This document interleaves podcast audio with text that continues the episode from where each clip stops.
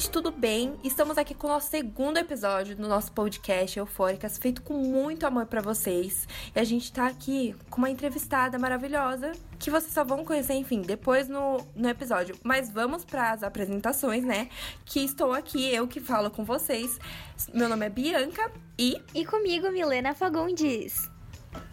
E é isso mesmo, minha gente. Hoje vai ter muita coisa aqui nesse podcast, vai ser um novo formato, então vai ser muito legal se vocês acompanharem até o final do episódio. E o nosso segundo episódio recebe o título de A Cantiga dos Pássaros e das Serpentes. Isso aí, nossa, esse episódio foi muito inspirado por mim. Enfim, esse novo foi livro. Mesmo, esse momento é da Mimi. Esse novo livro traz a, a traz de volta a trilogia, é um spin-off da trilogia Jogos Vorazes, que chegou agora em 2020 pela nossa maravilhosa Suzanne Collins, sou cadelinha assim. E, enfim, que trouxe o forte, é, que traz agora a história do presidente Snow, do jovem presidente Snow. Enfim, amiga, vamos continuar que eu tô muito ansiosa. É isso aí. Há 64 anos atrás, o livro ele traz o um momento em que o jovem Snow, com seus 18 anos, já tinha um grande legado da família em suas costas e ele vai ser escolhido para se tornar o mentor de um dos tributos da décima edição dos Jogos Vorazes. Isso aí, guys. Agora é o momento de alerta spoiler. Você que ainda não leu, não leu o livro, por favor, ou que você quer esperar, quer, tipo, ter uma leitura legal, sem spoilers, daqui para baixo, tipo, daqui pra frente vai ser só spoiler, spoiler. Então, por favor, se vocês não querem receber spoiler, pode dar tchauzinho aqui. Mas se você quiser continuar, pode continuar de boas. Um bate-papo Enfim, prometo legal, que vai ser legal. Exato. Vai ser um bate-papo super legal e você vai ficar mais eufórico aí. Ansioso para ler mais eufórico para ler. Exatamente, vai ficar mais eufórico para ler. Enfim, tá dado agora o nosso aviso de spoiler. Então é, é isso, isso, né? Então vamos começar esse bate-papo aí dedicado para todo mundo, mas principalmente para os tributos. Isso aí, né, gente? Os tributos, estou muito feliz comigo mesma. Eu estou muito feliz. Enfim. E hoje, nossa convidada especial, ela que é conhecida no Twitter como CatNessong, Mar barra Amêndoa. Pode Uhul. entrar, que esse momento é seu, minha amiga. Muito obrigada, gente, pela recepção, uh. pelo convite. Achei muito, muito, muito massa. É para vocês que estão escutando a gente. E como já foi apresentado, eu sou Amanda, Mar, Amêndoa. Como vocês quiserem me chamar, o importante é vocês lembrarem o user, que é Katniss Song. É, tô aqui para falar um pouquinho de A Cantiga dos Pássaros e das Serpentes, um livro que, assim, não vou falar o que eu achei nesse momento, porque a gente tem um momento para isso, mas que estou muito ansiosa para poder bater um papo assim, é, contar quais foram as percepções, o que, que eu achei, o que, que a Suzanne Collins fez de assim, excepcional. Então acho que isso vai ser muito bacana, acho que o podcast de hoje vai ser muito, muito, muito massa. Então fica com a gente, temos muitas coisas interessantes aí e acho que é isso. Maravilhosa. Tem algum é defeito, gente? Não tem. Também não vejo nenhum defeito. Perfeito. A gente falou que a convidada ia ser especial. Acredita na gente, pelo amor de Deus. Deus. E é isso aí, vamos pro resumão eufóricas para vocês relembrarem a saga Jogos Vorazes. Exatamente. Jogos Vorazes, que é o, nome, o título do filme e do livro, do primeiro livro da saga, é, traz um governo totalitário que governa os distritos de Penem, com punho de ferro. É, nesse, nesse governo tem é um campeonato anual que é chamado de Jogos Vorazes, que com ele levam 24 jogos, jovens, uma garota e um garoto dos distritos. Enfim, cada distrito tem que dar esses tributos que são essa menina, esse garoto, essa menina, essa Ei. esse garoto, essa garota, garoto. ah, todos os anos, é, os distritos têm que dar esses tributos, que são um jovem e são dois jovens, uma garota e um garoto para, os, para as competições dos distritos. É, enfim, todo ano tem esse evento televisionado por todo o país. Já sabemos que é barra pesada, isso aí começa a revolução, guys. Exatamente, é aí que o babado acontece. E antes da gente começar a entrar, né, toda essa luta, nessa guerra que vai ter aí nessa revolução, vale também a gente lembrar dessa bilheteria que foi assim, magnífica, né? Porque a saga ela acabou realmente dando uma mexida na indústria cinematográfica. No total, o primeiro filme, Jogos Vorazes, ele teve uma bilheteria de aproximadamente 694 milhões de dólares. Então não é para poucas, né? Isso aí, tornando Katniss Everdeen a primeira Primeira, gente. Heroína rentável dos cinemas. E, e, se você acha que Katniss Everdeen pisou aí, você está enganado. Porque o segundo filme, maravilhoso, Em Chamas, possui a maior bilheteria, com 856 milhões de dólares. É isso aí. Katniss Everdeen e a Tudo pra não mim, é pra poucos. Anjos. E agora que você já relembrou a saga dos Jogos Vorazes e também seus números de bilheterias, vamos para um pouco do livro. Então, depois de uma guerra civil entre a capital e os distritos, as coisas ficaram muito complicadas para todos os moradores de Panem. E vamos de top 3 coisas que você precisa saber para você entender o episódio é, de hoje. Número 1. Um.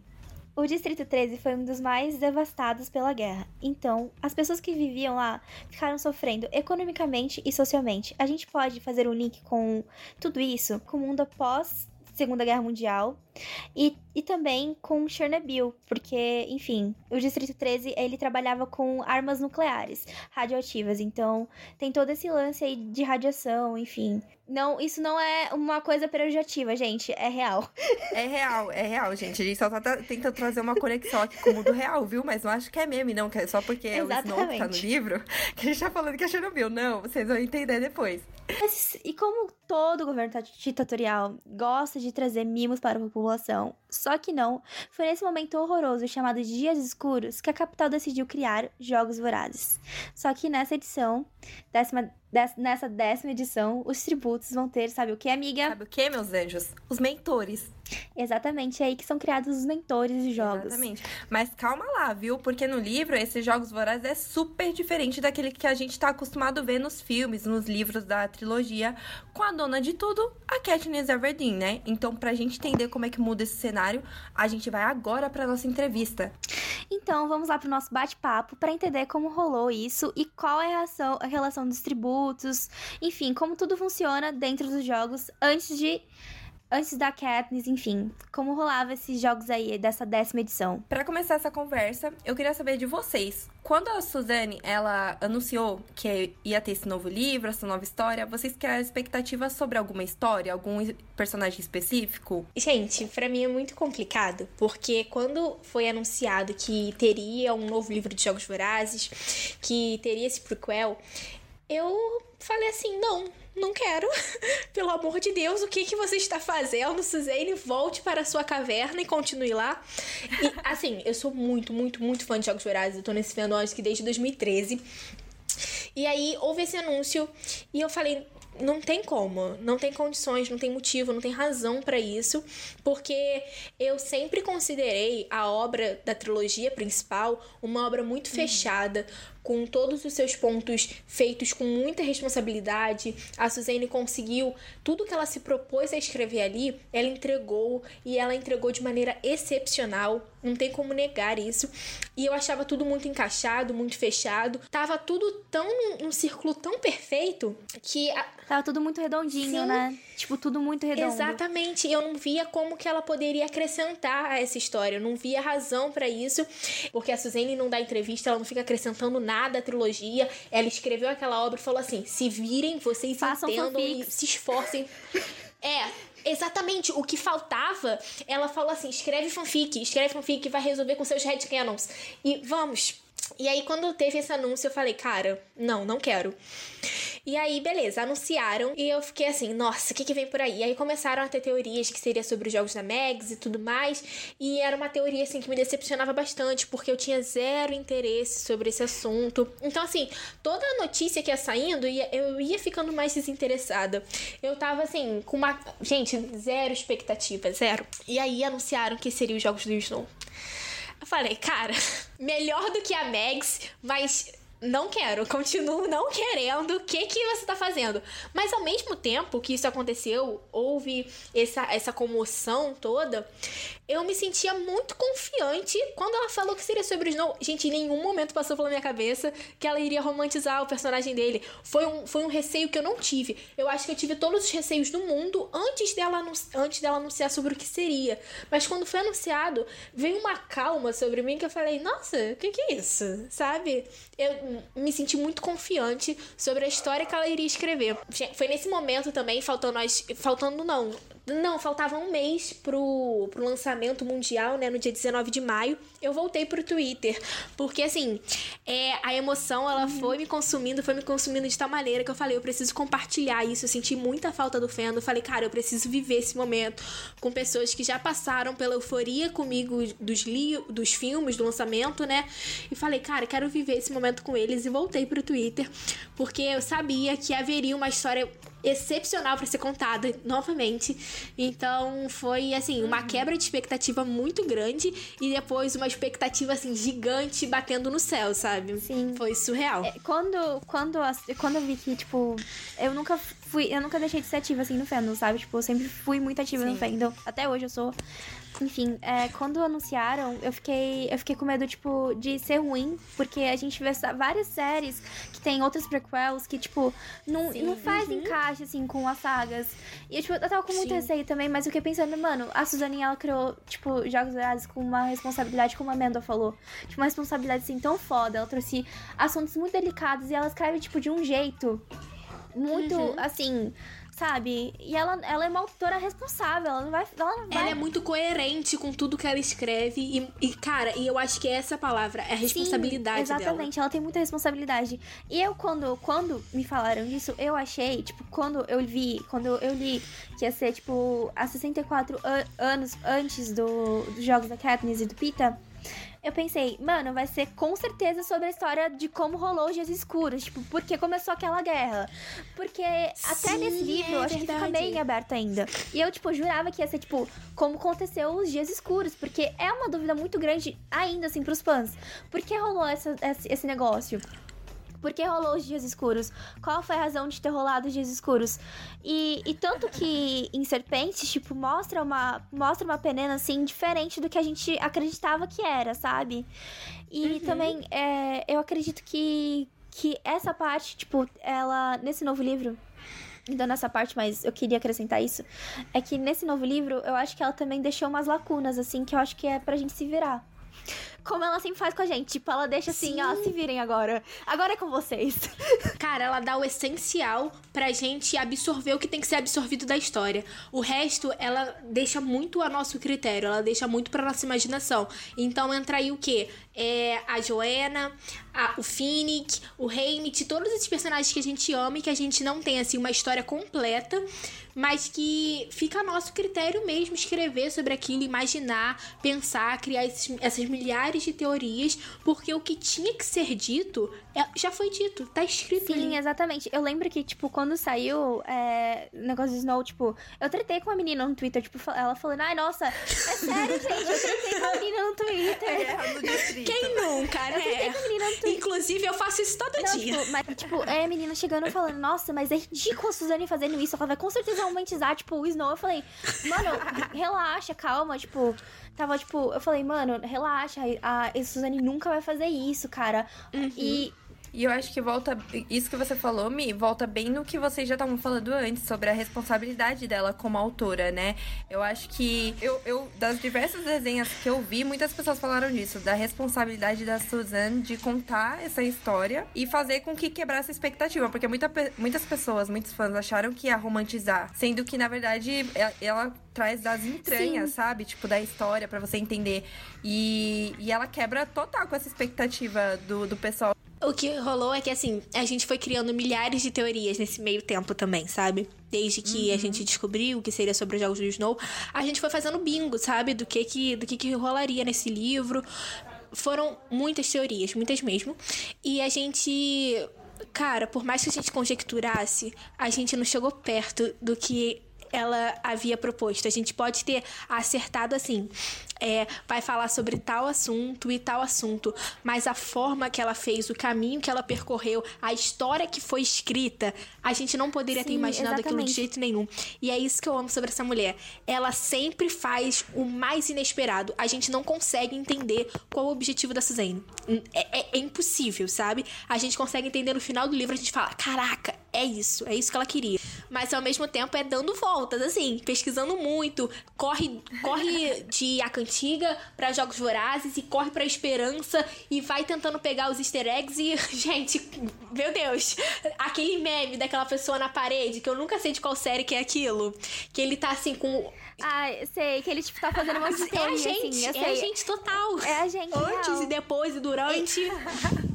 Eu lembro, tipo, quando, quando tipo, lançou, assim, tipo, o Fandom, tipo, ele tava, tipo, vivendo de migalha, sabe? Tipo, a gente não tinha mais nada. A gente, é... Sim, eu, gente, a minha, a minha única expectativa, assim, na vida era um remake. E eu falei assim, tudo bem, é tudo que eu quero. Eu aceito meu, meu remake e tá tudo certo. Eu não, não preciso de mais livro, não preciso de mais nada. Eu tava realmente contente. Eu tinha aceitado meu lugar no mundo. Sim. E falei, é isso. Eu também tava, tipo, eu tava assim, é, é isso, ok, é isso. Suzane Collins não vai sair da caverna, fechou. É esse. tá tudo certo.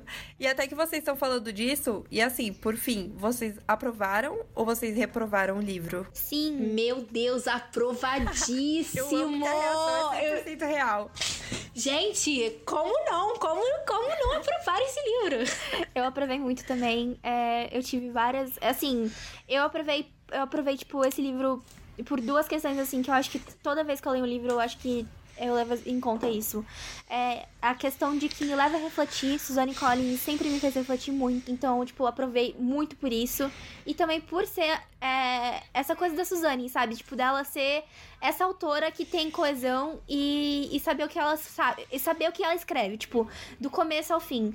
Não tem como falar que esse livro é ruim, porque esse livro é muito bom para quem quer entender tudo, sabe? Tipo, tudo antes que aconteceu. Uhum. Tipo, não tudo, mas um pouco, mais um pouco. E eu acho que ele funciona também super bem sozinho, né? Eu acho que é muito interessante a gente ter a trilogia para completar, para fazer essa união, né, de uma história com a outra. Mas eu acho que ele é um livro, assim, uhum. genial por si só. Eu amo que ela construiu um universo em que a gente adentra ele e, assim, é para pensar. Esse livro, eu acho que a dinâmica dele é bastante diferente dos, dos outros, justamente por isso. Porque o que ela tá tentando fazer ali é um estudo sobre a natureza humana. Ela quer fazer um estudo filosófico, ela quer fazer um estudo sociológico, antropológico. A Suzane tem um trabalho muito claro em fazer isso, sabe? Sim, é, levando em conta esse negócio de, tipo, de, de pensar, eu acho que a Suzane, ela, ela aproveitou que, tipo, que os leitores dela, que era infanto juvenil, já são maiores de idade, tipo, eu cresci com Jogos Vorazes, eu passei minha adolescência com Jogos Vorazes. Eu acho que ela aproveitou esse gancho de que o público Sim. dela já tava maior, já tava um público, assim, adulto, Nossa, e, e quis fazer mais a fundo, sabe? Essas questões humanas mesmo, tipo, refletir. Eu tive discussões muito sérias com a minha psicóloga sobre esse livro. Eu tô Incrível. falando real. É isso. sabe? Tipo, eu acho que leva muitos debates, assim, é, o que é o caos e o que é a vida sem caos. Eu acho que Suzane pega uhum. muito bem isso. E eu acho que uhum. é, Lucy Gray e, e, e, Snow, tipo, mostra muito bem esse, essa ideologia que ela quis trazer, sabe? E a, a, é uma questão do livro também porque, do filme também, que já tá confirmado. E eu acho que o livro, o filme não pode ser menos do que mais, do que a classificação indicativa não pode ser menos do que 16 anos, porque esse livro ele precisa ter cenas que são muito impactantes, foram muito chocantes no livro e Sim, elas vão passar pelo infanto juvenil. As pessoas vão conseguir ler, mas nas telas é para assustar mesmo, sabe? Não pode ficar de fora porque a gente precisa, é assim, lidar com aquilo. E ter esse choque de realidade, né? De, de ter, eu acho que tem. Vendo esse livro e a trilogia dos Jogos Vorazes, tem aquela quebra total, né? Porque as, às vezes as pessoas que vão assistir assistem pelo entretenimento mesmo, pela, pela emoção, pela ação que tem os jogos, a arena, e saber se, tipo, o romance de Pita e Katniss vai render ou, ou se não, sabe? Eu acho que esse livro traz totalmente um outro cunho, que não é esse que a gente está acostumado a ver nos outros filmes, sabe? Ou até mesmo nos livros. E até puxando para isso, os livros da trilogia, eles sempre tiveram esse cunho muito político, muito social, até mesmo econômico. E a gente pode olhar, por exemplo, as mordomias da capital em relação ao, aos todos os distritos. Vocês acham que esse livro concretizou mais ainda esse recorte social, econômico, ou, tipo, é uma junção de todos os livros, enfim? Eu acho que a gente, dessa vez, fica bem mais. É, a gente fica a gente é ambientado num universo de privilégios, sabe? A uhum. gente dessa vez não tá do lado da Katniss paupérrima, é, morrendo de inanição aos 11 anos. A gente não tá vendo o Pita comer pão velho todos os dias. Cara, é totalmente diferente, porque a gente está a gente tem esse lado, essa pessoa morrendo de fome, que é o Snow. A gente vê, o livro já começa, inclusive, com ele é, salgando o, o repolho para fazer uma sopa. E ele que come o repolho dele, o que tem a ver. Não sou obrigada a ter empatia.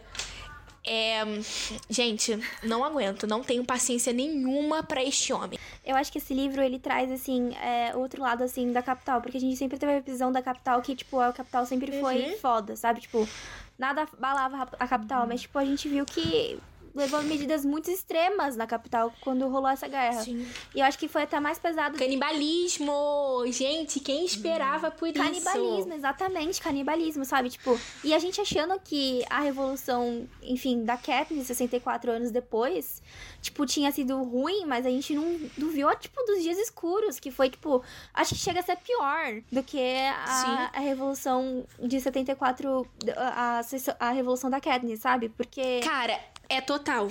Você... Os locais que a Suzane nos coloca em Jogos Vorazes, na trilogia principal, são locais, são locais, assim, um pouco de conforto, sabe? Então, por exemplo, o Distrito 13, ele não tá na linha de frente da batalha. Então, a Katniss, ela tá ali na linha de frente raramente. Então, assim, ela raramente tá vendo a ação acontecer. Ela não sabe quais são, os, de fato, os efeitos da guerra. A gente não consegue ver isso. A gente não consegue ver o que não é ter comida, porque no Distrito 13 a gente tem comida racionada. A gente não não consegue ver claramente, assim, uma pessoa perdendo um membro, per perdendo família, perdendo parte do corpo. Isso não fica claro pra gente. E ao mesmo tempo, no, no, na capital, a gente agora do lado do Snow consegue ver os privilégios dessas famílias que têm essa grana há anos, que estão no poder, assim, séculos, sabe? Estão ali então, é, isso é muito interessante, porque a gente vai para dois extremos. A cantiga traz um extremo e a trilogia principal de Jogos Vorazes traz outro. A gente tá sempre assim. É, por mais que a gente veja locais conhecidos, a gente passe por situações semelhantes, a Suzane foi muito perspicaz em colocar a gente em locais diferentes, sabe? Em situações diferentes. Sim, exatamente. Isso eu concordo plenamente com você. Tipo, trazer tipo de um extremo ao outro, assim, gigante. Porque com a visão do Snow, é, a, gente, a gente tem, assim. Poxa, tipo, eu acho que a visão do Snow é, em relação à da capital, acho que foi muito uhum. mais extrema do que a relação, tipo, da Katniss no Distrito, 3, no distrito 12. E no 13 também. Levando em conta que no distrito, quando ela tava no distrito 13, Sim. ela também tava com o emocional muito abalado. Então, uhum. nem teria condições ela, tipo, ir pra. Ficar combate, é. À frente do. É, na linha de frente da, Gente, já não respeitam a garota há muito tempo, né? Já não respeitam o emocional da Katniss, que ela, inclusive, nunca Exatamente. teve. Aí, ainda vai e fica botando a menina para ser o tordo. Esses dias a gente tava discutindo isso no Twitter, em como isso é pesado, como eles não respeitaram, uhum. como ela era uma menor de idade, passando por, por uma situação completamente tóxica, assim, pro psicológico dela. Completamente, assim, para destruir mesmo ela. E cara, ninguém nem aí, porque era o que era, porque era o que era preciso ser feito, é, sabe? Tipo, então isso é, também é tipo isso mesmo, é... não há paz sem ter guerra, sabe? Tipo, é muito forte isso.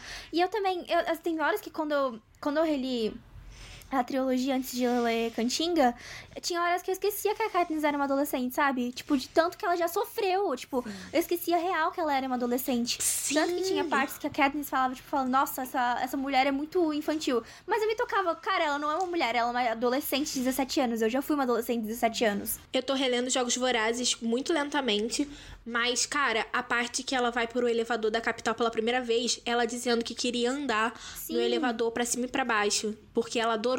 Eu fiquei assim, meu Deus, os momentos em que ela age como criança, em que ela e o Pita agem como crianças, eles são muito preciosos, justamente por eles serem tão poucos, tão escassos ao longo da trilogia, com razão. Mas assim, é bom ver eles agindo assim porque eles não têm essa oportunidade. E isso é muito pesado. Uhum. E, e, acaba humanizando também o personagem, né? Eu acho que todo mundo fica com essa sensação de ah, mas a Katniss é adulta. Só que não, na verdade ela tem 16 anos, ela ainda é uma adolescente, sabe? Ela é uma criança ali tá passando por essa, literalmente por essa transição da vida que é criança, adolescente, e aí você humaniza literalmente nesse momento. Ela parece muito distante por ela ser essa mulher, essa criança, essa adolescente que é chefe de família e ela conseguiu cuidar da família com 11 anos. Ela é tão forte, ela é tão corajosa que assim, você é, você olha para ela como um modelo, você não olha para ela como o ser humano que ela realmente é, cheia de defeitos, falhas, com as suas qualidades uhum. também. Então ela acaba sendo essa pessoa muito intocável, sabe? Às vezes a gente olha para ela com o olhar do Pita, de olhar para essa endeusando ela. Exatamente, tipo, exatamente. Tanto que quando eu, eu li Jogos Vorazes, eu, tipo, eu não me via muito como uhum. Katniss, sabe? Tipo, eu sempre me via, tipo, com o olhar do Pita Sim. real. Tipo, tinha horas que eu me imaginava como Pita, porque eu não me conseguia, tipo, me colocar no lugar da Katniss. Porque ela, ela traz essa veracidade real, porque, cara, isso é um livro, mas, tipo, a gente também entra na realidade porque existe, tipo, isso tem crianças que são crianças que são obrigadas a se tornarem adultas assim antes do tempo para sustentar sua família, sabe? para não morrer. Sim. E eu acho que isso é bom, tipo, a Suzane ter trazido isso, porque, cara, quando eu li Jogos Vorazes. São muito reais. Eu tinha 16 anos, eu tinha 15, 16 anos. E, tipo, é, me fez pensar muito sobre, sobre isso. Então, acho que ajuda muito, sabe? Trazer esses temas pra. Debate, pra pauta, né?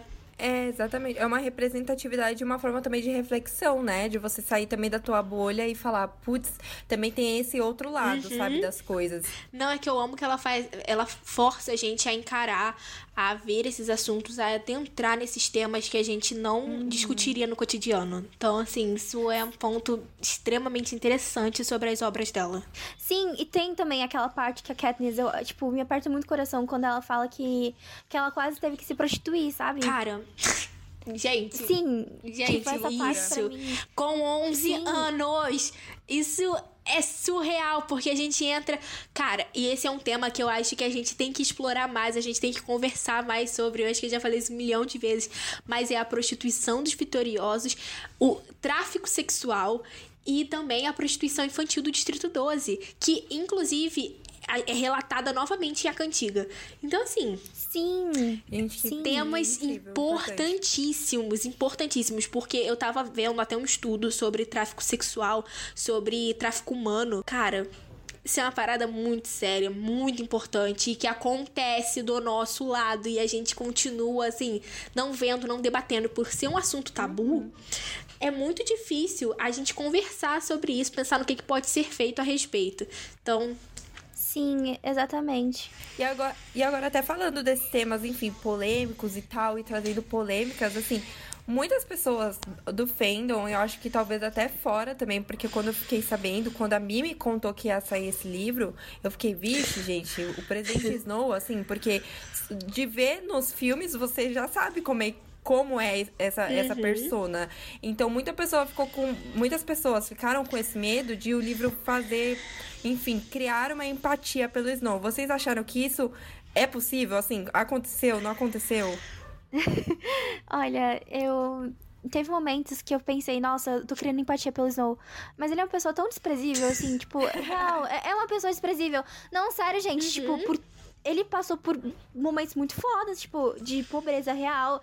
Mas, tipo, tipo, passou por momentos, ok, mas, tipo, você vê que o caráter da pessoa já é ruim, tipo, desde a. Tipo, não importa qual foi, tipo, a raiz dela, tipo, ele passou por problemas, mas, tipo, a ganância dele é tão forte, tão, o caráter dele é tão podre que, tipo, você vê que, cara, não que ele tem até umas oportunidades de tentar mudar, mas não muda, né? Que assim, continua pisando na mesma bola e, e continua Isso no livro ele vai justificando, Sim, sabe? É. Todas essas decisões, onde essas decisões que são pontos-chave, que são momentos divisores de água, assim, no caráter e na vida dele todas essas oportunidades. E ele está justificando. E assim, ele vai racionalizando isso, ele vai justificando isso de tal forma que você, assim, na sua razão, você é levado a concordar com, por, com ele por um momento. E aí, quando você para assim pra pensar por um segundo, você fala, que pessoa mau caráter. Mau caráter, é isso que ele é. E é isso, sabe? É impressionante, é impressionante. E o que eu amo sobre isso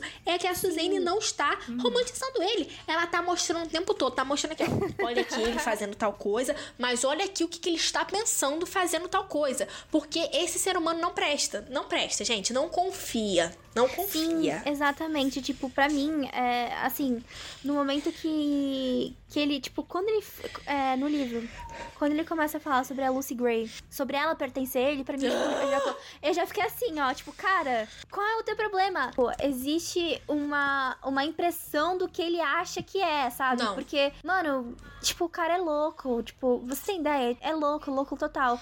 Tanto que, é, tanto que... Não, e eu. Desculpa, Ele gosta do sentimento de posse que ele tem, ele não gosta dela. Ele gosta de sentir que ela é uma propriedade dele, tanto quanto o, o lugar onde eles moram, o apartamento onde eles moram, pertence Ai, aos pelo Snow. amor de Deus, Então, assim, é sempre essa coisa de querer ter alguém, querer ter alguém que pode dar alguma coisa pra ele. E a Lucy Gray é isso. Ela é essa pessoa que é a, o degrau que ele precisa subir pelo Deus. alcançar Sim, o que ele quer da vida dele, que é ter sucesso. E, gente, eu tô aqui abrindo as minhas notas da, da leitura, porque eu lembro que eu comentei Uhum. algumas coisas. E eu lembro que eu estava muito furiosa com o Snow. E tinha vários momentos em que eu ficava escrevendo coisas do tipo. É, psicopata. Ou. Cara, não, Eu amei, eu amei. Gente, esse- eu, eu ia marcando e falando, livro. gente, Eu amei, não sério, acredito que ele falou isso. Eu vi, no, eu vi numa. É, em uma. Quando eu tava, enfim, pesquisando pra, pra a gente poder fazer o, o episódio, pra, fazer, pra poder fazer o roteiro, eu vi que, assim, ele tava passando fome, tava num momento super, tipo, não tenho nem comida. E aí ele falava: Ah, mas essa comida é comida de pobre. O pior de tudo, eu gosto também da, de como a Suzane ela é muito específica. Ela é muito deliberada, é uma escolha muito Uhum. diligente é que ela faz, metódica até, quando ela vai escolher as palavras que ela vai usar. E a palavra que ela usa quando o Snow tá lá salgando aquele repolho. Ele usa essa palavra, escória. Ele diz que eu acho que ele fala, ele remete ao gosto, alguma coisa. Ele fala que aquilo, que a situação que ele tava passando Gente era pior do que a escória dos distritos. Uma pessoa que tá passando fome, uma pessoa que tá passando dificuldade. Não, cara, como que a pessoa tá passando fome e ainda tá com tempo pra ficar matutando esse tipo de pensamento nojento? Sim, cara, Com tipo, certeza. real. E, tipo, você vê que ele tem. Ele não tem. é, Tipo, você vê que o desprezo dele é. É por. por por toda a situação, assim, sabe? Tipo, é. De estar comendo repolho. Tipo, o desprezo dele, tipo, não é tipo. Não tem dinheiro. É assim, tipo. É sobre tudo. É. É exatamente. tá comendo tudo repolho. que tá ao redor Exatamente. dele, sabe? É. Eu acho que a Suzane faz bem isso mesmo que você falou, Mi. Porque, assim, por exemplo, ele tá numa situação péssima, tipo, degradante, ele tá passando por super dificuldades, e ao invés dele tentar olhar Sim. isso, enfim, sei lá, como uma forma de aprender, ou uma forma de tentar mudar, não, ele continua com, aquela, com aquele mesmo espírito, com aquela mesma questão de olhar as coisas com. Ele é muito empinado, prepotente. Sabe? Eu acho que isso é muito Ele é complicado dele. muito, muito. Gente, Muito. Inclusive, eu achei aqui um dos quotes que eu marquei, né? Uma das citações. E é, tá em inglês. mas é basicamente ele falando uma coisa do tipo: é só para o caso de alguém precisar de um lembrete de quem a Lucy Gray pertencia. A quem a Lucy Gray pertencia. E eu lembro que eu comentei. E tá escrito assim, Ai, tipo. gente. Eu marquei eu, Pelo morre amor praga. de Deus. E é assim, gente, isso é ao longo do livro todo. Alô, é da central de cancelamento? Eu queria fazer uma reclamação. Mas aí você pensa, ele é tão, tão mau caráter que ele, ele tem uma forma de manipular as pessoas tão boa. É o mas, tipo, carisma muito dele, boa, o charme assim. dele, né? É uma coisa que a Suzane construiu que fica assim, fica, você consegue entender como que ele conseguiu subir aos- os degraus para se tornar presidente. É. Porque é esse tipo de carisma, um carisma político. Igual quando ele tá descendo, quando ele tá descendo as dele. escadas da do colégio onde eles estudam, né? Ele tá cumprimentando as pessoas perguntando da academia. Ele tá perguntando às pessoas é como que como que tá a avó, como que tá as costas de fulano, como que, gente, é umas coisas assim que você não lembra, são detalhes ínfimos, mas que pra quem tá escutando faz total diferença, porque faz dá essa, essa sensação de que a pessoa se importa com Sim. você, se importa com a sua Ele, vida. ele é muito aquela coisa de falar de, tipo, nossa, que horrível, mas no fundo, tipo, não tô nem aí porque não é comigo mesmo. Você tá. Define muito ele. Regina George.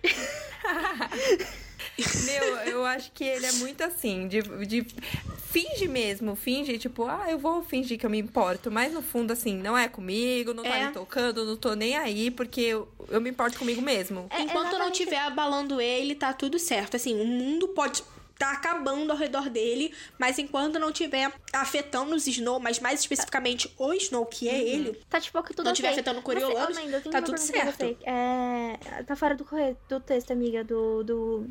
Você acredita que se ele não tivesse sido criado pela avó, tipo, só ele é Triggs, você acha que ele seria, tipo, ainda uma pessoa boa? Ou você acha que essa criação dele, da avó dele, tipo, da família, assim, sabe? Eu acho que a avó dele tem muita influência nisso, porque ela sempre fica lembrando quem os Snow são e que o, o Coriolano seria presidente e que ele tem uma importância. Ela realmente é, ela eu acho que ela é um fator muito importante para a construção da prepotência dele, dessa certeza de reforça, que né? ele é mais do que alguém. Sim, sim. Então, eu acho que isso é muito importante, mas eu acredito muito que o meio em que ele tá inserido, então, assim, a escola, é essa coisa de academia, né? Isso de ficar se comparando com as outras pessoas, ver a pobreza. Eu acho que por mais que a, é, Tigris, a Ti- Tigris fizesse parte disso, ela fosse nessa espécie de mãe pra ele, eu acho que isso ainda afetaria ele sim, e eu acho que não seria é, uma chave o suficiente pra meio que mudar o Snow, sabe? Porque eu também entendo que isso é parte do caráter dele. Porque, assim, é até a discussão que a Suzane levanta quando ela coloca aquela introdução, não é nem uma introdução, eu esqueci o nome que se dá, né? Mas quando ela coloca os três filósofos contra contratualistas ali no começo do livro, porque é isso, cara. Eu entendo que, assim, não é nem só uma discussão de natureza humana, você nasce assim, o homem é o lobo do homem, ou que o homem ele já nasce com esse senso de liberdade e que o Estado oprime ele, que a natureza e que o, Estado vai mudando ele, que vai, a situação vai moldando, né, a pessoa, o caráter da pessoa. Eu acho que é uma, uma combinação das duas coisas. Eu acho que a gente tem essa propensão, sim, a fazer coisas assim inumanas e os jogos vorazes eles provam muito isso, mas ao mesmo tempo, nesses mesmos jogos a gente vê gestos de amor, a gente vê ações de amor que mostram que a gente não é de todo ruim, que o nosso contexto ele assim influencia muito no que a gente tá fazendo. muito obrigada pela pergunta, é bom May. que você trouxe a pergunta, porque aí já puxa pra outra aqui que a gente já tinha planejado. Que eu acho que se tem alguma coisa que a gente pode também destacar, é sobrenome. Eu acho que isso aparece muito Ah, no livro todo, né? O sobrenome do Snow e esse do Snow e esse apelo, o cuidado pelo sobrenome da família, por toda, enfim, essa imagem que ele tem, quase que beirando assim famílias reais que Sim. zelam é, por isso mais do que tudo. E é neste momento, assim, quando ele começa a ligar muito pro sobrenome dele, enfim, pra imagem dele, que as pessoas vão começar a ver que o Snow, ele tem essa personalidade forte dele, se a gente pode descrever assim, né? Porque É, não tem nem palavras Eu, pra eu acho sim que isso é uma coisa muito importante. Eu tava assistindo também a, a um vídeo, né, que teve com a Paula Drummond, eu acho, é a editora dos jogos, é a editora de A Cantiga, é com a Iris, eu não lembro qual o sobrenome dela, e acho que a Foquinha, gente, eu não lembro quais foram as pessoas de quem assisti essa essa resenha. Mas eu lembro que elas falaram uma coisa que eu fiquei matutando sobre isso, sabe? E é a questão dos sobrenomes em jogos vorazes. Porque as pessoas que estão ali no poder, elas estão no poder há muito tempo. Há muito tempo. E 64 anos depois, elas continuam no poder. E isso é uma realidade muito próxima da gente. Né? A gente tem isso aqui no Brasil, a gente tem donos de emissora que realmente controlam o nosso país. Então, eu acho que isso é uma coisa que reflete muito. É, com- gente, eu totalmente esquecida qual é o nome que se dá quando a gente tem essa. A gente acumula bens. É, é, é, é tipo um, um monopólio dos bens, mas eu não, não lembro exatamente qual é a palavra, qual é o, o termo que a gente usa pra designar isso. Mas tem essas pessoas que têm esse. essa. Qual é a Monopólio, palavra, gente? monopólio? Qual é a palavra? São os bens, os, o, o- não, não tô lembrando. Mas elas são donas desse, desse poder, não sei.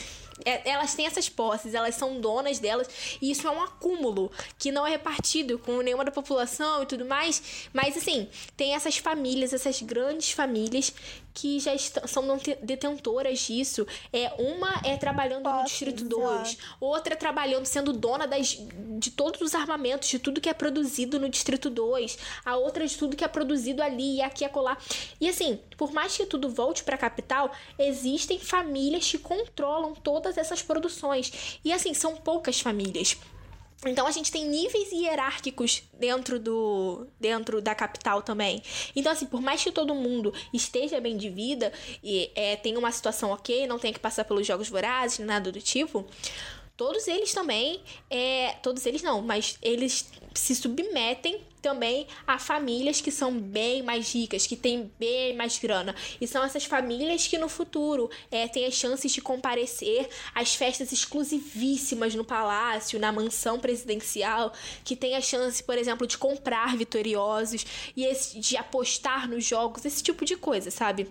Sim, exatamente. É, eu vejo também que tem esses sobrenomes que são falados na trilogia original de Jogos Vorazes, por exemplo. Crane. É, Plutar. Heaven's é, Bee. É. é. Sim, tipo, e eles voltam agora, tipo, mostrando os jovens que seriam, tipo, sei lá, os pais dos pais, tipo, os avós.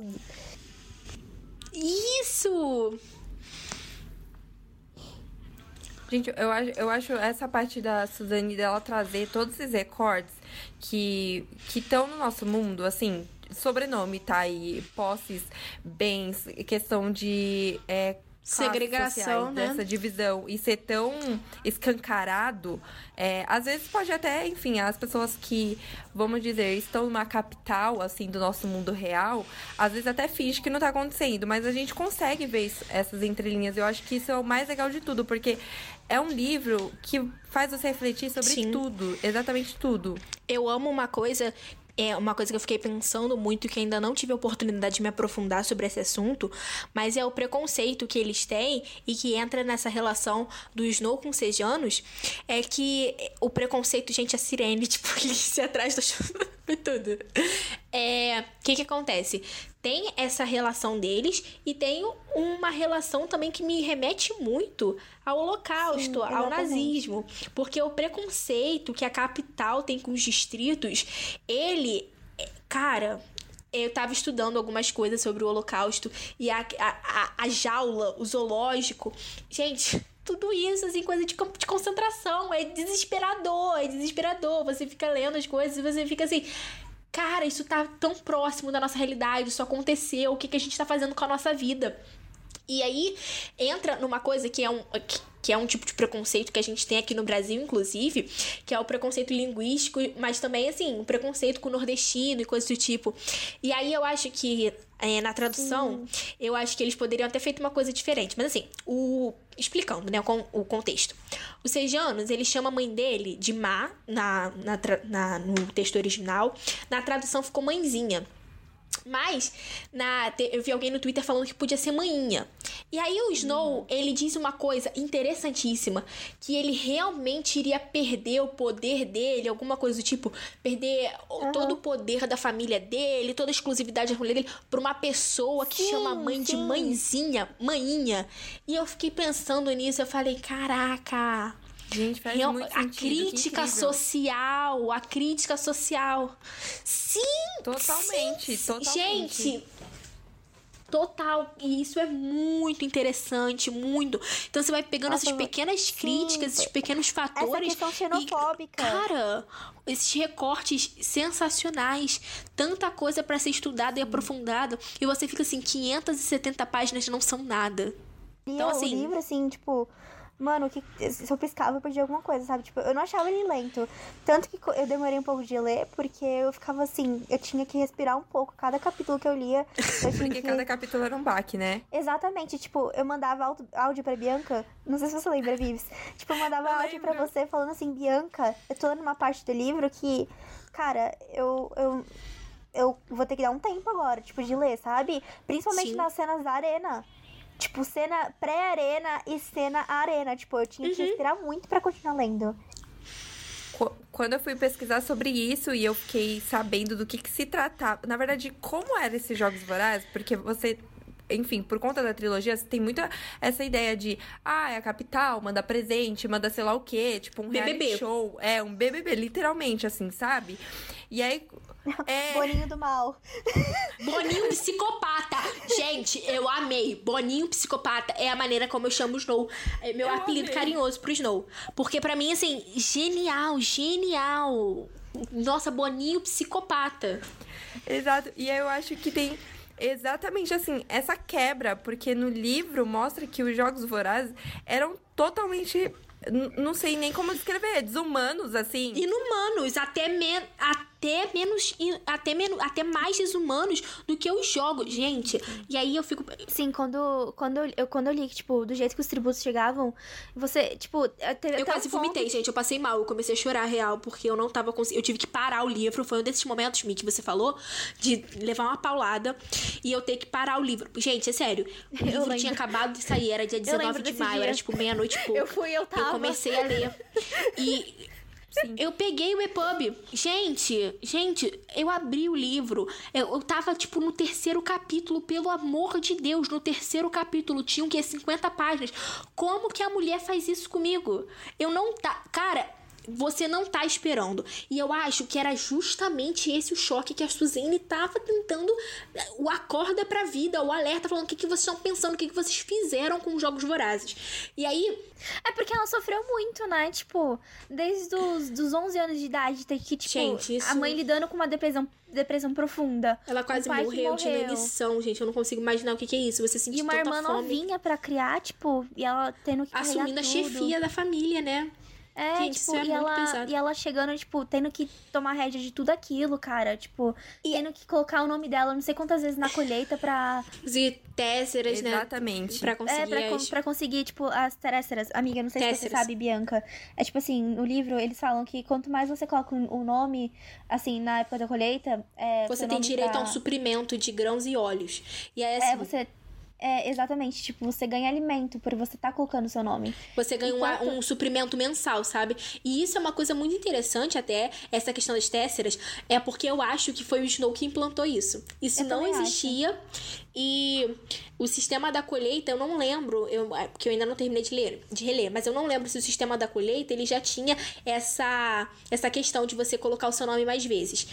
É, Não, não mais tinha. vezes. Não, não mais vezes, assim, por ano. Eu lembro que, por exemplo, eu não lembro se, por exemplo, com 12 anos você coloca uma, 13 anos você coloca duas e assim sucessivamente. Eu não lembro se isso já tinha. Mais uma coisa que eu lembro que não tinha é a questão das tésseras. E aí entra a questão de eu achar que o Snow, ele porque ele vai pro Distrito 12 como pacificador e ele vê a pobreza. Ele vê, ele inclusive quando ele tá viajando de trem, ele fala das ruínas, ele fala que Panem co- costumava ser um lugar lindo e tal, e que agora só tem escombros. E aí você chega no Distrito 12 e ele acha aquele lugar pavoroso, né? Mora Gente. ruim, lugar ruim, né? Tipo. Cara, eu fico impressionada, eu falo, nossa, tá triste pra você. Eu fico feliz, né? Que o Snow tá triste, né, gente? Nesses É, momentos a gente, a gente gosta. Mas aí rola isso.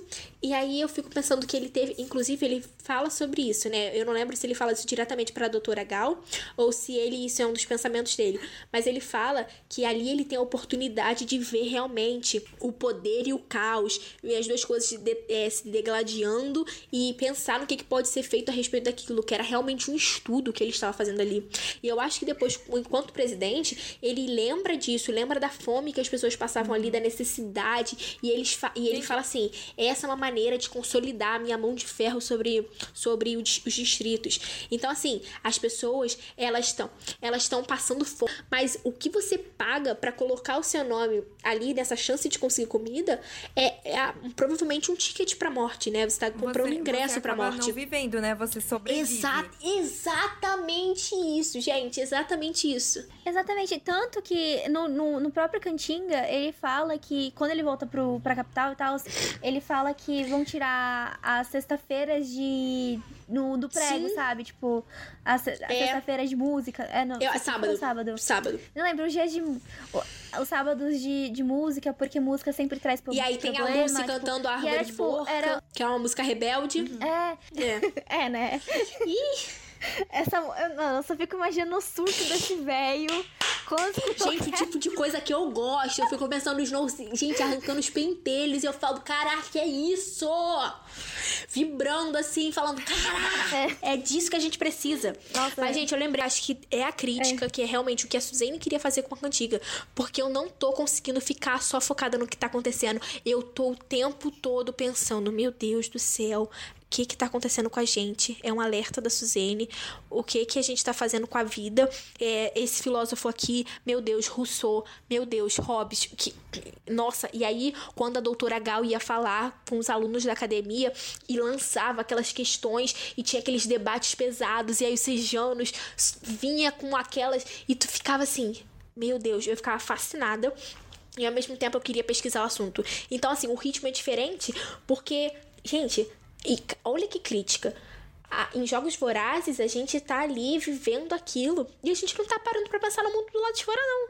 A gente tá tão entretido ali que a gente tá assistindo a esse BBB e a gente tá amando cada segundo. E aí, A Cantiga, cara, ela, ela desnuda todos esses, fatores que faz a gente se sentir atraídos pelos jogos, que faz com que a gente se sinta a população da capital. E aí a gente é obrigado a lidar, a enfrentar a o, o, terror, a, a, crueldade, a brutalidade do que tá acontecendo ali. Sim. Gente, eu vi uma reflexão sim. que ela era exatamente isso, na verdade, porque em Jogos Vorazes a gente tá ali é, olhando pro, pro entretenimento, né? Assim, por mais que aconteça tudo, enfim, que eles sofram dentro da arena, que realmente não é nada lindo de se ver, mas a gente acaba se entretendo com aquilo, uhum. tendo aquela emoção e ação. Chega no livro e aí a Suzane sim. vira tipo, o livro, o espelho para você e fala: olha, você antes não gostava tanto de ver os jogos, mas agora... e agora, vendo desse aspecto, assim, olhando com esse olhar da capital, você ainda continua achando a mesma coisa? E eu acho que isso é incrível, porque ela desmonta totalmente. E eu acho que foi muito disso também que pegou na relação das pessoas gostarem ou não gostarem tanto do livro. Porque uhum. tem que ter um outro entendimento. Sim. Sim, exatamente. Eu também acho isso. Tanto que, tipo, tem umas reviews assim de Book Twitter, Bookstam, sei lá, Book. Booktuber. Enfim, tipo. tipo, tem umas, tem umas assim, tipo, umas reviews que falam, tipo, nossa, poderia ter mais abordado romance, podia ter abordado mais, tipo, entretenimento dos jogos. Mas, mano, tipo, eu acho que, assim, esse livro é uma visão adulta. Sim. E uma visão séria, seríssima sobre tudo isso que tá acontecendo. Foi como a Amanda falou, tipo, isso vai acontecer, isso não vai acontecer, uhum. isso já acontece. Isso já aconteceu, isso vai acontecer, isso acontece. Tipo, é uma coisa constante. Porque isso aconteceu no nazismo, nazismo isso acontece, tipo, hoje uhum. na Síria, não sei se no lugar onde tá tendo guerra, isso vai acontecer no futuro. Isso é, é um estudo, assim, sociológico muito forte, porque, cara, é, é tipo assim, eu acho que pega assim o, o de pior assim da sociedade e joga na nossa cara assim, tipo, que, que a gente pode melhorar? Tem horas que eu que eu lia coisas do Sergiano, eu falava, tipo, cara, não fala isso, vai piorar uhum. essa situação, tipo, não vai. Mas, mas você vê, assim, que ele tá. Ele é o lado, assim, bom, ele ainda é o lado, assim, esperançoso que você ainda acredita. Eu vejo muita coisa assim. É porque eles têm uma bondade intrínseca a eles, né? Então eu acho que isso afeta as outras pessoas. Eu acho que as pessoas gostam do que é humano. Então elas veem essas, essa, essa beleza. É uma coisa até que a Katniss diz, né? Que pessoas gentis criam raízes dentro dela. E ela tem que tomar cuidado cuidado com Pita por causa disso. E eu acho que é a mesma coisa com Sejanos. Então, até falando da Lucy Gray, como vocês descreveriam essa tributo? O que, que vocês acharam dela? Olha, é, eu acho que. Ah, desculpa, Amanda. desculpa, Amanda. Não, amiga, vai lá. Olha, eu acho assim, Lucy Gray, ela é totalmente oposto de Katniss Everdeen, sim, das, da garota do 12 que a gente conheceu ela vem de uma época diferente do 12, que, tipo, era mais solto, assim, e a gente vê, tipo, explícito, assim, explícito a diferença, assim. Ela é totalmente oposto da Katniss, tipo, Lucy Gray atrevida, Katniss reservada, sabe? Eu vejo muito isso, agora é a Amanda que tem que responder. Não sou só eu. Mas é uma coisa que a gente tava falando agora era que é, não, é, não tem tanto entretenimento em A Cantiga, uhum. né? O nosso entretenimento é a Lucy.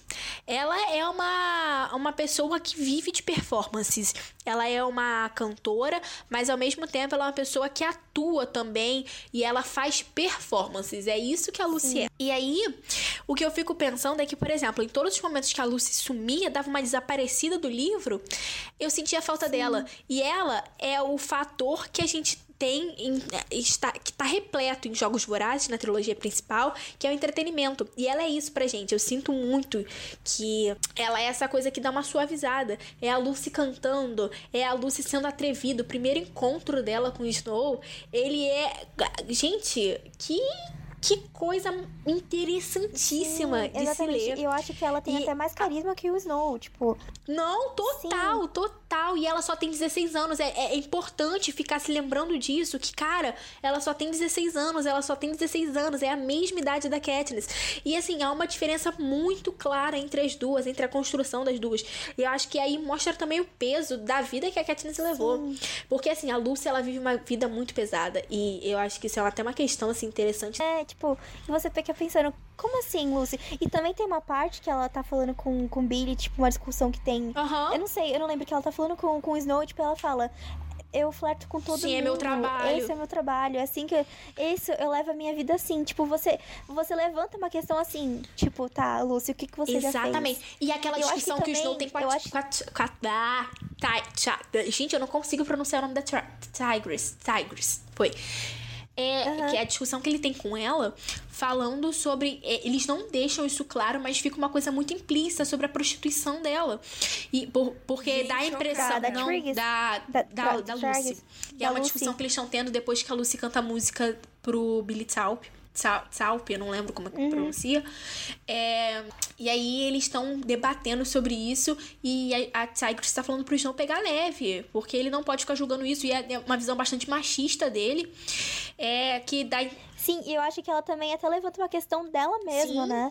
Tipo, o, dela sim, também. Tipo, sim, que, que na primeira página, no primeiro levanta, capítulo assim... do livro, isso fica meio implícito e o Snow fala: é, será que a casa dos Snow já é, tinha caído a esse nível? Ou será que estava caindo nesse momento enquanto Conta, ele tá... Tipo, tá favorável para ele, tá ok. Aí, tipo, depois desse, dessa conversa que ele tem, aí depois vem essa conversa com a, com ela, com a Triggs de, com a Triggs, Triggs de novo, e tipo, e ela fala: eu já fiz coisas também que eu já fiz muitas coisas que eu não me orgulho. Aí você fica pensando, cara, tipo, o que que ela já fez para sustentar Sim. essa família? O que que Lucy Gray já fez para sustentar essa vida? É, eles vivem, eles não têm grana, eles vivem daquilo e assim, Cara, vamos lá. Na, numa das músicas que ela canta e numa das performances. Na primeira performance dela que a gente vê assim no uhum. hobby, no, no prego, ela tá como é que se diz? Ela aceita uma bebida, né? A bebida que o Hamlet bebe, que é aguardente. Ela aceita e ela dá um gole. E a primeira coisa que eu fiquei pensando naquilo ali é que eles estão dando bebida pra uma menor. E aí, numa música que ela canta. Não, é ali falando com aquilo, ela fala que parou de beber aos 12 anos. E, cara, você vai pegando aquilo. Sim, ela fala, ah, eu parei de beber aos 12 anos. Isso. E aí você vai pegando essas coisinhas pequenas aqui e ali. E, cara, é surreal. E, e como prostituição é um assunto tão recorrente nesse livro, e eu acho que isso é uma coisa muito presente também no universo do showbiz, seja assim em Hollywood, seja num, numa escala bem menor, eu acho que isso pode ter sido assim, um fator extremamente importante. E aí que tá a coisa mais interessante, eu acho, que é como a Lucy vive com isso, como que ela convive com trauma. E isso fica claro que a Lucy está muito acostumada com trauma e ela leva essa vida mais descontraída como uma forma, como uma válvula de escape, como um mecanismo para ela conseguir céu. lidar com tudo que ela passou. Porque após os jogos, quando quando a gente chega no Distrito 12, eu lembro que eu fiquei impressionada. Eu falei assim, gente, cadê o estresse pós-traumático da Lucy? Que eu não tava vendo. Não tava ali muito claro para mim. E eu não tava vendo ela surtar. E eu falei, eu caraca. Que, tipo, tem uma fala que ela. Eu não lembro de que parte ela fala isso pro, pro Snow. Eu sou uma vitoriosa. Você sabe disso. Tipo, eu sou uma vitoriosa. Então, tipo, eu já passei por isso. Mas, tipo, você pensando, eu sou uma vitoriosa, mas você vence. Ok, você venceu os jogos. Mas o que, que você teve que vencer mais? Sabe? Na tipo, vida, né? É. Tipo, o que, e que é você. Isso. Gente, isso, isso é um spoiler? Tipo, esse é o final do livro? Venceu. Ela venceu? Venceu, ela, ela segunda, termina na segunda parte. Meu Deus! Que ele, que ele fez questão de apagar o nome da, da Lucy, tipo, da história. Mentira. Foi. O livro acaba assim? Não, não acaba assim. É tipo. Ai, É. mas nossa, Aham. não. Aqui já. Ele já queria tô sumir com ela. Caída no chão. Não. Tô sem chão. Gente, Não. eu odeio Snow. Pra você ver, tipo, o, o nível do- da coisa de posse dele. É, então, Amanda, o que, que você acha? Qual, qual, qual- que história você acha que é do bando? Vocês acham que eles são de Pené? Eles são. Eles são da onde? Tipo, se eles são. Se eles vieram de outro lugar? De onde surgiu esse, esse bando? Porque pra mim, o bando, assim, desde o primeiro momento que eu li, é, me remeteu uma coisa cigana e uma coisa Hum, circense. Eu gosto dessa ideia. Eu gosto muito da ideia deles serem nômades. Eu acho, cara, isso é muito impressionante. E quando a Lucy fala que o pai dela foi pego por pacificadores, eles não são do Distrito 12, cara, isso é uma coisa que eu amo muito. É a comparação dela com a Katniss, que foi uma das coisas que mais me chamou a atenção. Que foi a Lucy deixando muito claro, falando: Uhum. eu não sou do Distrito 12. E o Distrito 12 não é minha, minha casa. E a Katniss, ela vive, ela respira o Distrito 12. Sim, exatamente. Você vê o oposto ali, sabe? Tipo, porque quando, quando você vê, Caraca, tipo, que assim, é, lembra quando saiu as prévias, assim, na conta oficial do, do livro, tipo, quem é a menina do. Quem é a garota do Distrito 12? Eu, eu fiquei pensando, nossa, é uma Katniss 2.0, total. 12 na veia. Mas você vê, tipo, não é bem assim.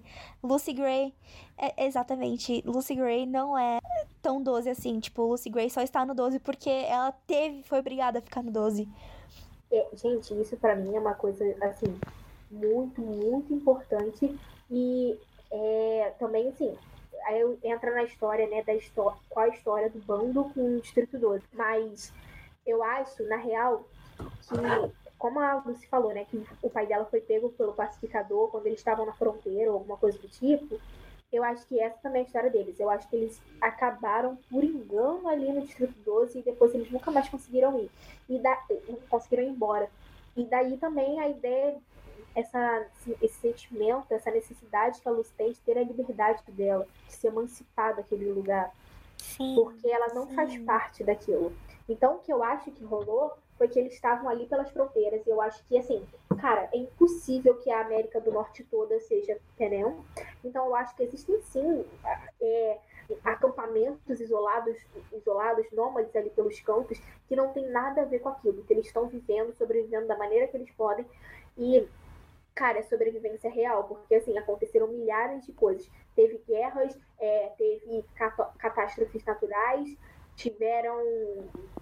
é, gente, gente, teve muita coisa para consolidar assim, Penel. Mas outros países com certeza existiram e existiam pessoas sobreviventes que conseguiram escapar, que se esconderam e que acabaram ficando ali ao léu, da deriva. Então Eu eles acho- arranjaram meios de sobreviver e estavam ali e a- o bando fazia parte disso. Sim, eu acredito também aquela coisa que eles vivem falando, que os rebeldes falam que é ir pro norte. Esse norte pra mim ficou meio confuso, porque eu não consegui. Eu acho que teve até uma discussão, é, enfim, que a gente teve. é, enfim, outra coisa. A gente teve uma- eu tive uma discussão com o pessoal, é, enfim, do nosso grupo, que eu perguntei assim. É, é, a gente ficou em dúvida, tipo, o que, que é o norte? O norte é outro país? O norte é o Distrito 13? O norte é o quê? O que, que é esse norte? Que, que lugar é esse que os rebeldes vão? Cara, eu acabei de pensar nisso. É o conto da Aya, gente. Eu não sei se vocês lembram, mas o, Ca- o Canadá tava lá e assim, eles não Uhum. podiam intervir. Sim, Então eu acho que também pode ser, pode ser algo do tipo. Conseguiria ser assim, com muita facilidade alguma coisa do gênero. Não outro país, assim, eu não acho que teria outro país assim, ali do lado. Mas eu acho que poderia ter existido essa terra como se os. Como, é, como que é. Na, gente, não lembro agora, mas assim, naquela época que tinham acabado de. Acho que os Estados Unidos tinham acabado de. De assim, ser conhecido né, pela Inglaterra, e aí tava todo mundo indo pra lá porque tinha terra pra ser distribuída. Colonizado, era tipo isso. colonizado. Isso. Não, é, É, eu acho que era a marcha pro. pro oeste. Isso, isso mesmo. Então, assim, a galera tá indo, sabe? Ver o que, que tem ali e vamos. É, é um livro, são livros muito pesados, é uma história que Exatamente. aborda guerra, é uma história que aborda a natureza humana, é uma história que aborda romance.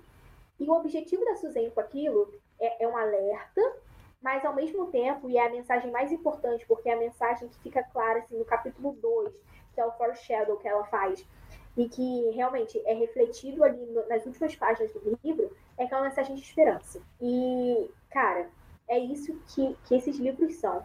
Agora, em A Cantiga, eu vejo um alerta. Eu não vejo uma mensagem de esperança. Eu vejo ela sacudindo os nossos ombros e falando assim: é isso que vai acontecer se vocês não prestarem atenção no que vocês estão fazendo agora. Porque se a gente não parar para pensar no que, que a gente deve uns para os outros. É que o Snow é picado por aquela cobra.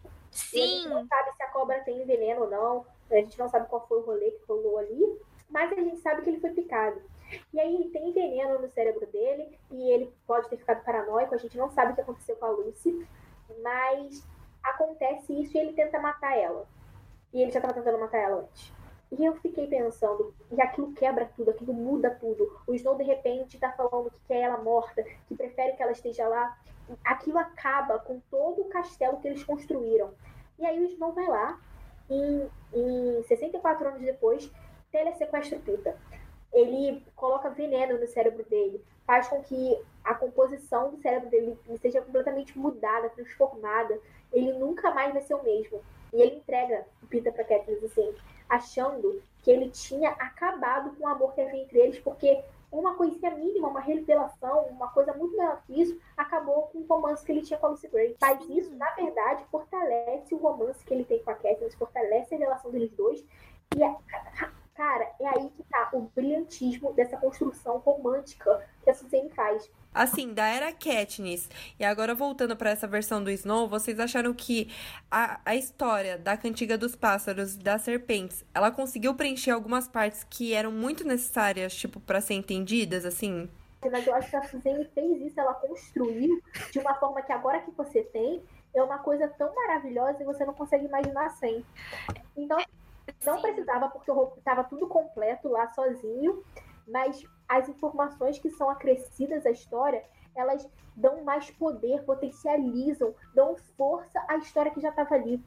Então, isso para mim, assim, é, é, muito maravilhoso. Não precisava, mas foi um presente, assim, é, o que a gente recebeu.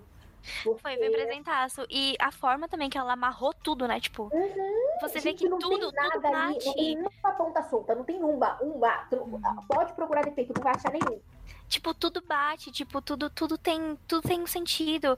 É, é tudo, tudo, tudo dentro da história. É, você vendo, tipo, é, a história dos gaios, as histórias, a história, tipo, das canções, a história, tipo, da, da linha de, de proibições que vem, tipo, depois você fica. Depois que você lê Cantinga e, e, e, e pensa na saga, você uhum. fica assim, tipo, cara, como essa mulher, tipo, será que ela releu toda a trilogia dela? O que, que ela fez?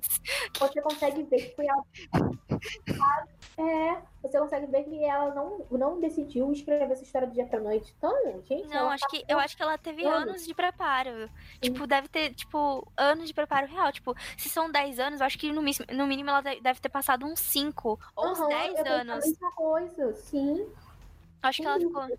E eu acho que, tipo, o nível que a Suzane conseguiu fazer esse spin-off com tanta qualidade, assim, dentro do universo, sem nenhuma ponta solta. Claro, com algumas uhum. lacunas, assim, que não foram preenchidas. Ok, beleza.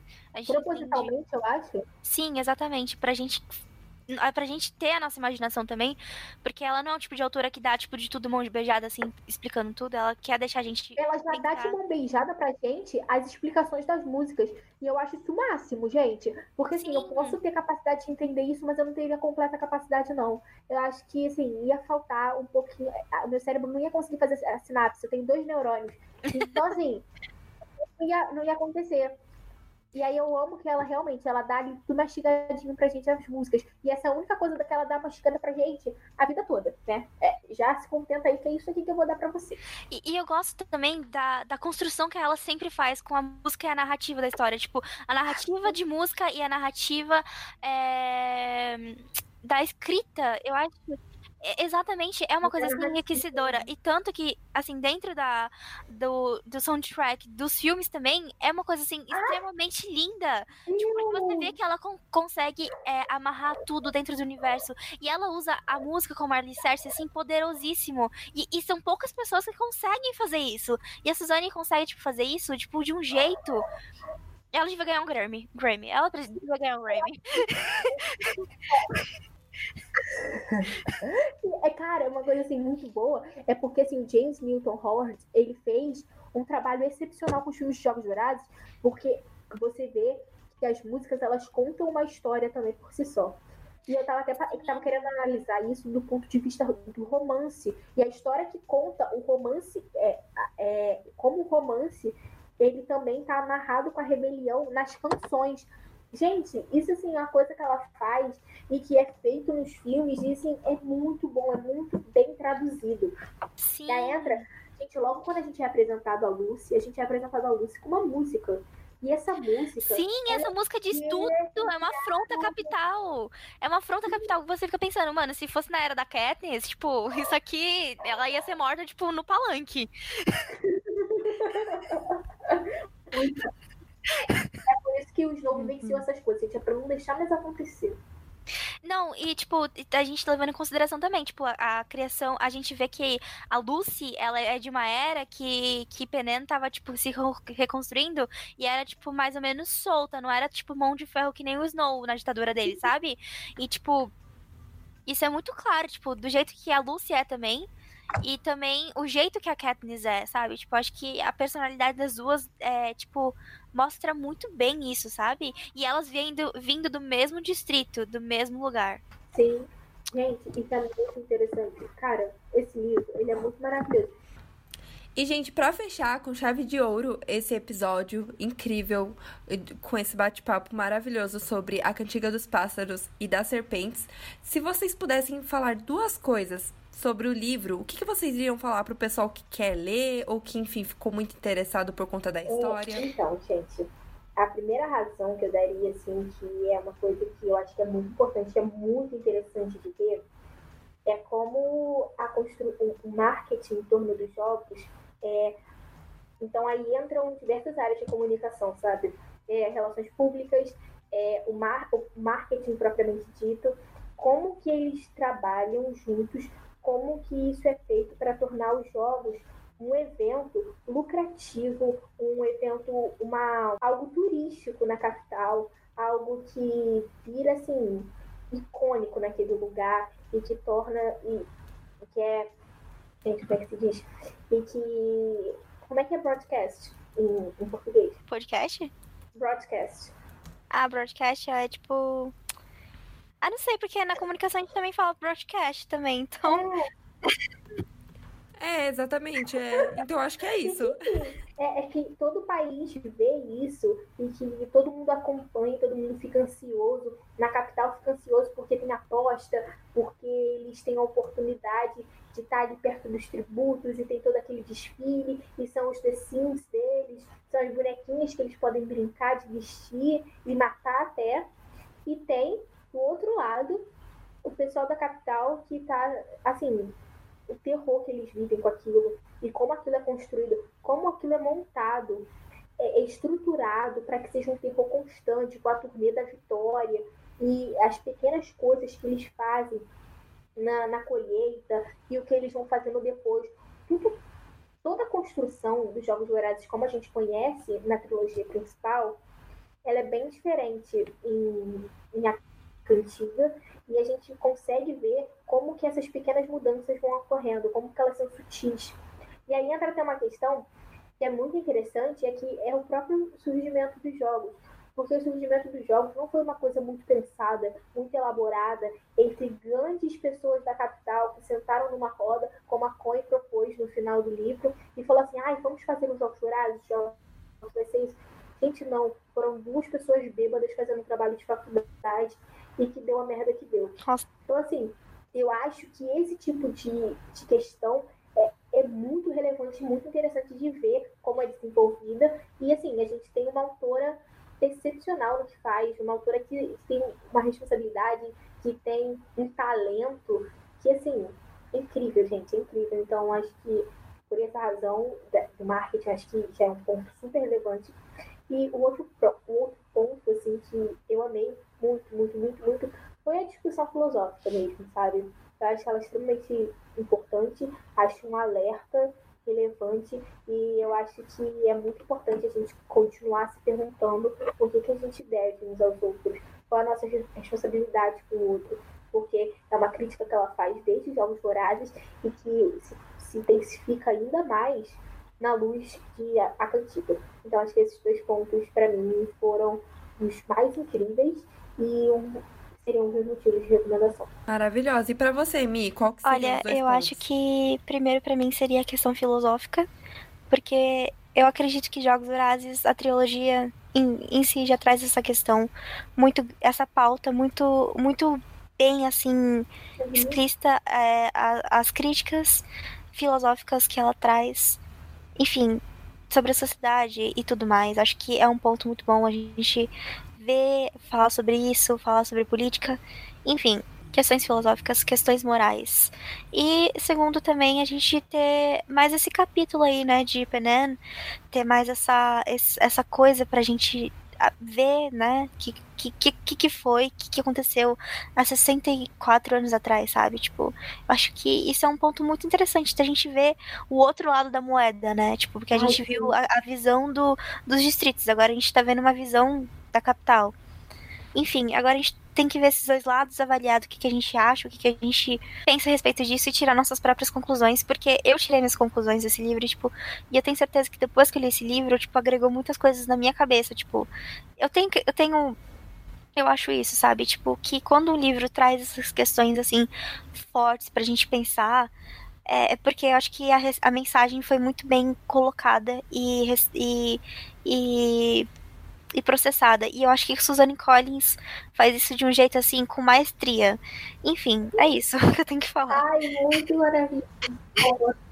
Perfeita, falou tudo. Falou É tudo. isso. Essa, essa é a minha, a, o meu ponto. Que eu, esses são meus dois pontos que eu acho que, que, você, que você tem que ler Cantinga dos Passos e das Serpentes, porque, enfim, né? Livro da década, gente, acabou. É o, é o livro da década real. Eu acho que eu, eu gostei muito dessa visão, dessa visão adulta, dessa visão mais madura, assim, de tudo. Enfim, é isso, gente. Eu não tenho mais o que falar, senão eu vou ficar aqui meia hora falando desse E até puxando nesse, nesse gancho que a Mi e também a Amêndoa trouxe, a gente traz o hashtag Eufórica se recomenda, que é óbvio, ver a trilogia, não só ver, mas também ler a trilogia dos Jogos Vorazes e também ler a Cantiga dos Pássaros e das Serpentes. E aí vocês podem vir aqui, ir lá no nosso Instagram, comentar o que vocês acharam, não acharam, e se vocês concordaram com o que a gente discutiu hoje no episódio. Então é isso, meus anjos. É, Vocês têm que fazer isso, conferir toda essa obra lindíssima da a Collins. também, gente. Importantíssimo. Vamos debater. Não concordaram? Explica pra gente Isso, gente. juntos, vamos Sim. pensar juntos, vamos discutir juntos. E, cara, eu tô muito ansiosa. Eu acho que a cantiga trouxe assim, diversos pontos de debate novos e também não só à luz de a cantiga, mas também para a própria trilogia. Então, acho que tem muita coisa pra gente dissecar. E, cara, eu quero muito fazer isso, porque que livro. Sim, exatamente, que livro. É, então, a gente termina esse episódio aqui que foi longo, foi muito longo. Eu tô até emocionada porque, Cara, foi tudo. enfim, foi, eu tô muito feliz por essa autora ter dado esse presente pra gente. E, tipo, eu cresci com isso e eu acredito que agora a Milena de 21 anos, com esse livro, tá com questões assim, mais reflexivas, enfim. Ai, gente, eu tô triste agora. Menina, precisa ficar Aquele sentimento pós-episódio, né? Que a gente fica. Não, mas. Não, tipo, mas eu já- não tô triste. Tipo, eu tô muito feliz que a gente conseguiu fazer esse episódio. Mas é uma depressãozinha assim básica, né? Não, não é depressão, é porque, tipo, passou na minha cabeça, tipo, cara, é. É porque eu, eu sou muito fã, e enfim, eu acho que você também tem esse sentimento. E eu tô podendo realizar um, um conteúdo sobre isso, sabe? Ai, Eu tô cara, podendo ajudar, tipo, a contribuir com a divulgação. Por mais que, tipo, a gente levante tags no Twitter. Ai, não acredito que eu vou começar a chorar. Para com isso. E, e poder fazer isso é, é, tipo, voltar a, a, nostalgia do que que eu, que que eu era, sabe? Das esperanças, da, dos, dos pensamentos, do, dos meus ideais. Enfim, eu- quando a gente logo conversou, lembra, Amanda, que você falou que você tinha voltado pro Twitter Uhum. pra rega- resgatar aquela criança que você tinha? Aham. E eu acredito que uhum. isso tá acontecendo agora comigo nesse podcast, é. porque. Enfim, Sim. eu tô passando por uma mudança muito forte agora. Uhum. E. E tá. E vou poder voltar com isso, tipo, fechar esse ciclo com isso que eu tô fazendo. Sobre uma coisa que eu amo muito. Muito uhum. mesmo. E, tipo, eu acho que esses livros trazem uma reflexão, assim, gigantesca sobre tudo, como eu tinha dito. É uma reflexão grande. Poder voltar sobre isso é muito bom. E poder falar sobre isso é muito bom. Eu tô muito feliz que eu tô fazendo uhum. isso, enfim. É, vou fazer agora meu, meu final feliz, enfim. É, então é isso, gente. Eu espero que vocês tenham gostado desse episódio. Foi um episódio assim maravilhoso. Eu fiquei muito feliz por ter feito ele. Eu tava muito eufórica para fazer. E eu espero que você tenha gostado, Amanda, de ter participado desse de-papo. Você, Bianca, também por ter entrado nesse universo junto comigo mais uma vez. Sempre. É... Enfim, gente, eu espero que vocês tenham gostado desse episódio. Qualquer coisa, você entre, entre, com gente, entre em contato com a gente no Instagram. Pode mandar a DM, enfim. É isso. Muito obrigada a todos por terem escutado.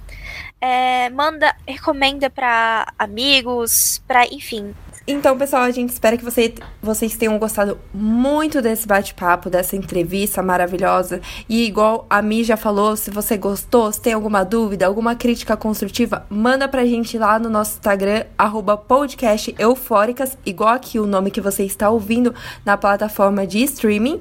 E a gente ainda vai trazer muitos assuntos que vão causar aquela euforia e dar aquele fôlego necessário para ter uma conversa legal com os amigos. E é isso, gente. Espero que vocês tenham gostado. E a gente também queria agradecer a Amanda, né, por ter tirado o tempo dela, por ter concordado fazer entrevista com a gente e compartilhar um pouco sobre esse universo. Ai, gente, eu queria dizer que eu amei muito, eu amei muito esse papo. Eu, nossa, eu amei muito a troca que a gente teve. Foi incrível. Eu acho que eu tava precisando muito disso, sabe? Porque, especialmente nessa quarentena, eu não tive a oportunidade de conversar assim é, foi muito por texto, foi muito trocando teoria, sabe, em DM, coisas do tipo. Então, assim, poder falar sobre isso em voz alta e, tipo, ficar com a garganta seca de tanto discutir o assunto foi tudo. Gente, acabou se tornando uma coisa muito, muito, muito maravilhosa.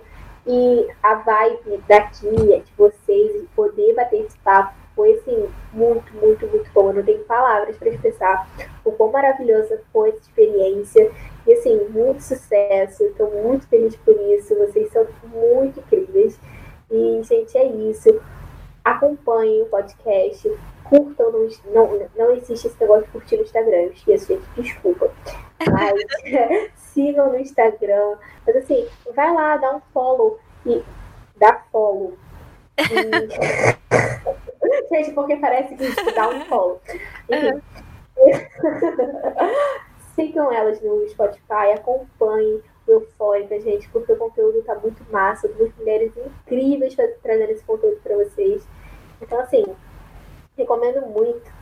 E não é só porque eu estou participando. é muito isso, obrigada, Amanda. Muito, muito, obrigada muito obrigada. Maravilhosa, obrigada. muito obrigada. E é isso, a gente encerra hoje o nosso, am, nosso maravilhoso podcast, que foi feito com muito amor, com muita dedicação para vocês. E agora a gente vai puxar os créditos, né? Vivi, você quer puxar os créditos? Os créditos, já que você foi mediadora de tudo hoje. Hoje eu puxo os créditos, minha gente. Então vamos lá. Entrevistada, Amanda. O Twitter dela é @katnissong. Roteiro por Bianca Dias. Sonoplastia feita por Milena Fagundes. Intro. Ai, gente, eu não sei falar o nome dele. Mi, vai você. Intro, Labyrinth. Still don't know my name. Agora foi, gente. Beijo. Até o Beijo, próximo episódio. Até o próximo episódio.